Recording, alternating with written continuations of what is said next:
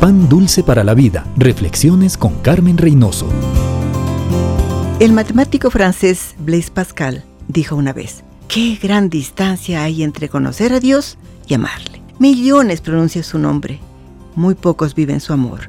Es una gran bendición ser siervo de Cristo. Cristo con frecuencia se refirió a sus discípulos como siervos. Pero en el Evangelio según San Juan, el capítulo 15, el verso 15 leemos, Ya no os llamaré siervos, porque el siervo no sabe lo que hace su Señor, pero os he llamado amigos, porque todas las cosas que oí de mi Padre os la he dado a conocer. Antes de dejar su gloria, Jesús sabía que le esperaba la cruz. Aún así, Él estuvo dispuesto a venir, a vivir una vida sencilla, a servir, a sufrir y al final a morir por usted y por mí. Pero el Señor resucitó, está ahora en su gloria y todavía sigue amándole. Hay tantas cosas en este mundo que nos tiene ocupados, cansados y frustrados.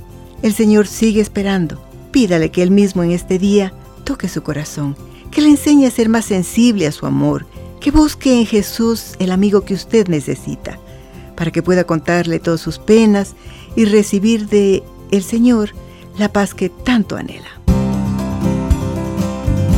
Pan dulce para la vida. Reflexiones con Carmen Reynoso.